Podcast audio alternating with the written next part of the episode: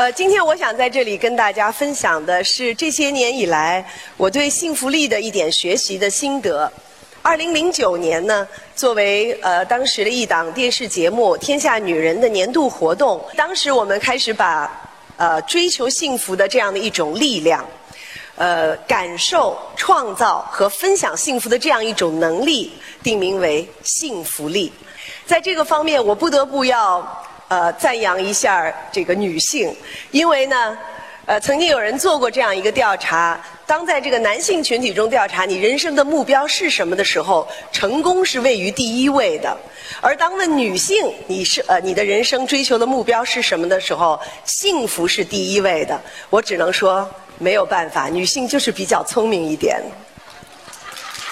我们更接近生命的智慧，对的，我们更接近生命的智慧，那就是我们要得到一种身心全面的发展，而不仅仅是为了取得呃功利层面或者物质层面的成功。所以今天我想跟大家分享的就是寻找幸福的力量和培养幸福的能力。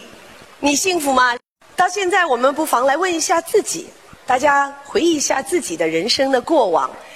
你有没有一直认为有一个目标在你的生命中横亘在那里？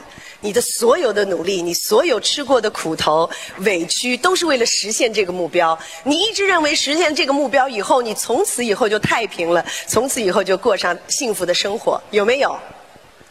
但是当你实现了这个目标之后，你却感到，哎，那个一时的喜悦和亢奋过去以后。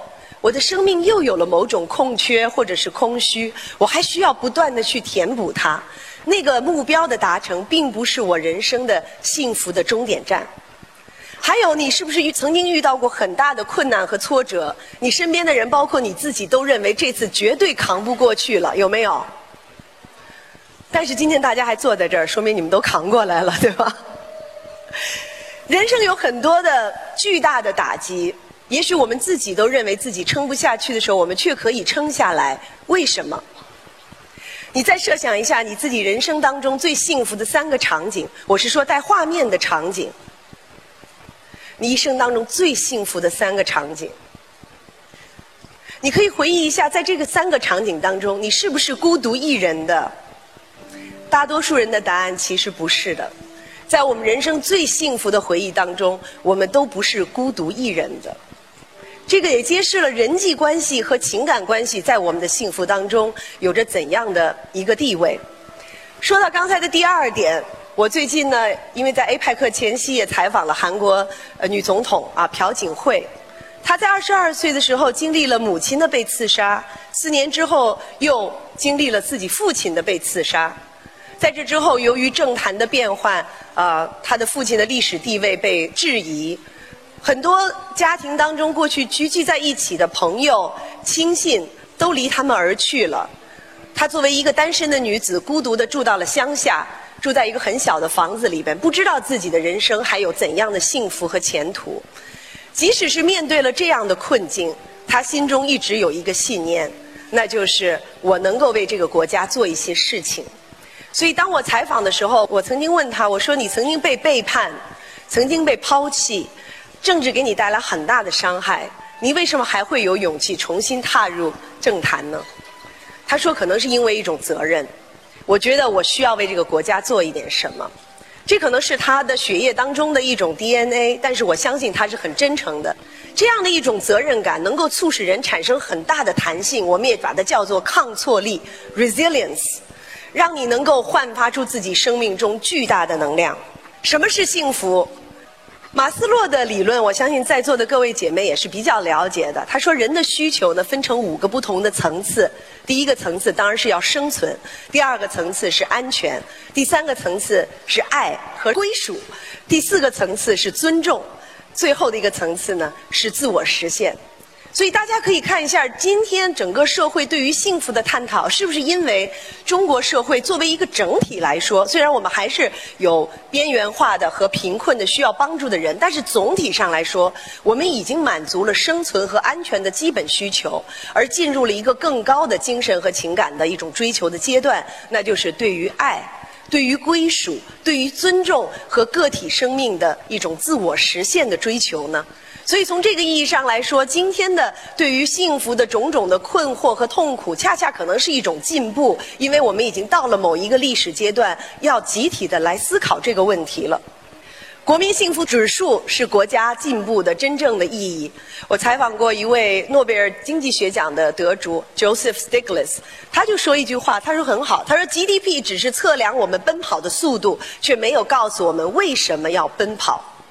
所以呢，他跟法国政府呢一起研究出来了一套幸福指数，作为社会进步的一个参照，分别就包括了人均的寿命、教育的程度、医疗的保障。贫富差距的缩小，以及经济和环境的可持续的发展。我认为，一个人幸福力的觉醒是从对于自身的理解开始的。那么，让我们开始了解我们自身吧。哎，我们的这种幸福感到底是从哪里来的？我们的痛苦又常常来自于什么样的地方呢？心理学家发现，虽然我们大多数人认为自己是理性的动物，但是对不起，我们人类主要是感情的动物。就像一个人骑着一个大象，这个人呢相当于我们的理性，这个大象相当于我们的感性。我们即使是在做一些非常严谨的政策研究和股票投资，你认为你是根据数据和理性的判断来做出决定的时候，我们也常常是被我们的情感所主导的。所以。人和大象究竟是应该是一个什么样的关系呢？当大象决定横冲直撞，你决定开始发怒和发飙的时候，你的理智是不是能够让你足够的、能够快的平静下来呢？也让我们来更好的了解我们自己大脑的密码。在我们的大脑当中有一个叫杏仁核的地方，它是我们的情感中枢，它以最快最强烈的方式告诉我们是应该搏斗还是应该逃走。它真的是太重要了，因为在我们的远古时代，当我们的祖先面对一一头狮子的时候，杏仁核的最直接的生理反应告诉我们，怎么样能够获得我们的生存的权利。而我们的前额叶的皮层呢，则是负责我们对这个外部世界的感知和认知，这是一个相对理性的在进行这个信息处理的一个部位。而海马体呢，则是我们的负责记忆的一个部分。那么，科学家们就发现这样几个简单的事实：第一，我们的情绪永远比我们的理性反应要快；第二，人类对于痛苦的敏感远远大于对于幸福的敏感。所以，可能很多人常常不自觉地在抱怨，在体会到生命当中的痛苦。那个并不说明你不正常，说明你非常的正常。因为我们的身体、我们的情感，就是在对于痛苦的敏感当中而找到生存的机会的。但是给我们带来希望的是最后一点，那就是我们情绪反应的脑电波是可以进行改变的，这个回路是可以改变的，头脑是可以被训练的。那么我们的身体也有一套密码，渴望着我们去倾听它的声音。当我们进医院的时候，我们会发现，其实我们的身体已经出现了疾病，我们可能冠心病。可能三高，可能甚至有这个不好的这个组织在发展。这个图是我问海兰博士借来的哈，哈但是呢，我相信它是一个科学界和医学界的一个共识。当我们注意到自己的身体出现异样的时候，我们其实已经到了倒数第二个阶段啊。但是在这之前，是我们的组织的变病变。在组织病变之前是细胞的病变，在细胞的病变之前是我们体内化学分子的变化，而在这之前就是我们情绪的困扰，而情绪的困扰又常常呢会被追溯到一种关系的冲突。我们不是无缘无故的高兴或者是生气的，我们常常是因为人的情感、人的关系而产生的一些困扰，而产生了这一系列的反应。所以我们的免疫系统。我们的内分泌系统，我们血液循环的速度啊，包括我们的呃这个肌肉的紧张程度，都会跟跟着我们的情绪发生变化。所以，当我们在吃很多的药啊，去治疗我们的身体的疾病的时候，不如我们追溯到它的根源来看看，我们怎么样可以改善我们的人际关系，改善我们自我的情绪的管理能力，从而实现更好的生活、更好的健康的品质。如果你想预测一个人十年之后是否幸福，你不用看他今天银行的存款数，也不用看他今天官位的高低，或者是呃在公司里处于什么样的职位，你要看他的是他是否具有紧密的、平等的、相互支持和共同成长的情感关系。没有比这个指数能够更好的预测一个人十年、二十年乃至终身的幸福感。幸福是一种可以学习的能力。那么，怎么样才能更幸福？当我们在问你幸福吗？其实这是一个无效的问题，因为刚才我们说了，我们并不知道另外一个个体的主观感受。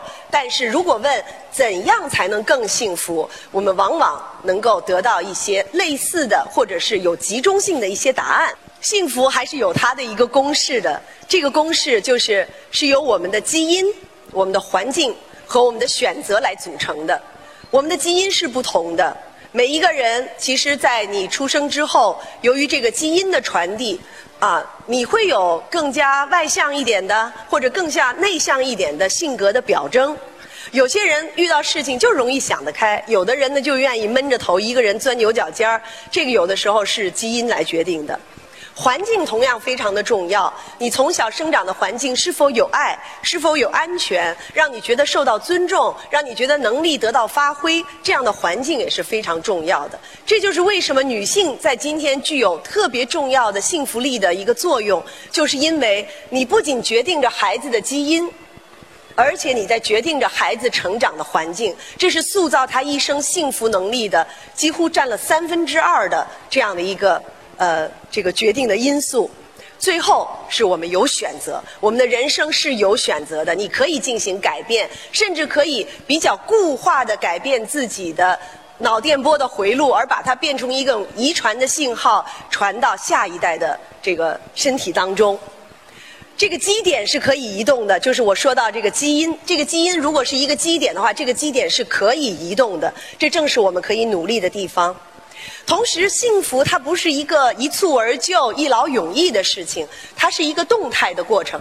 有的人会说，是不是如果我无欲无求，或者是我没有痛苦，我才是得到幸福呢？错，幸福不是没有痛苦，而是你学会和痛苦相处，友好的相处。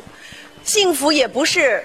呃，一天达成了，然后就一劳永逸。它是不断在动态的平衡当中不断的发展的。怎样可以更幸福？积极心理学之父马丁·塞里格曼总结出了这个五个支柱呢，还是能够被得到广泛的认同的啊。分别是愉快的情绪。愉快的情绪可以来自你很爱吃的一道菜，可能是你欣赏了一片美丽的秋天的枫叶，啊，可能是你闻到了一个非常美妙的香水的味道。愉悦的情绪总是会给你带来幸福的感受，但是它并不长久。兴趣和爱好非常的重要。如果你有丰富和广泛的兴趣爱好，通常你这个人不太容易悲观哈，因为在。忘记时间、忘记自我的那种陶醉当中，你已经获得了一种很好的享受。成就感也是的。当你从白手起家，一点一点把自己的事业做起来，啊，做到了某一个位置上的时候，你是会有成就感。但是这个成就感，其实它给你带来的幸福的边际效益，有可能是递减的。健康的关系是非常重要的。刚才我说了一个一对健康的、亲密的、相互支持和共同成长的情感关系，是一个人的幸福的最好的保障。而价值感就是提升到一个自我实现的高度。你自己认为自己的人生有意义吗？这个意义不需要别人赋予给你，你认为它有意义吗？你认为它有价值吗？你认为你的存在能够受到别人的一种认同和尊重吗？这样的一种价值感，实际上是今天在座的无论男性和女性都需要去投资和思考的问题。所以，我想引用亚里士多德的一句话：“卓越不是一次行为，而是一种习惯。这种习惯是可以养成的。做自己幸福的投资人。”接纳自我，设立人生的目标。如果你的人生只有一年，你会怎样做？我最近在采访一位呃电影导演吴宇森先生的时候，问他呃最近要上映的这一部电影《太平轮》，为什么要拍这样一部史诗性的电影呢？他说：“当我知道自己得了淋巴癌，生命受到威胁的时候，我突然想，我这一生是多么的自私！我在表现的一直是一些很小的情怀，我没有为这个民族、为其他人真正做过什么。所以他要拍一部影片。所以我想，当我们设想一下，如果我们只能活一年，我们要做什么的时候，我们会把人生的目标大大的优化一下啊。投资健康。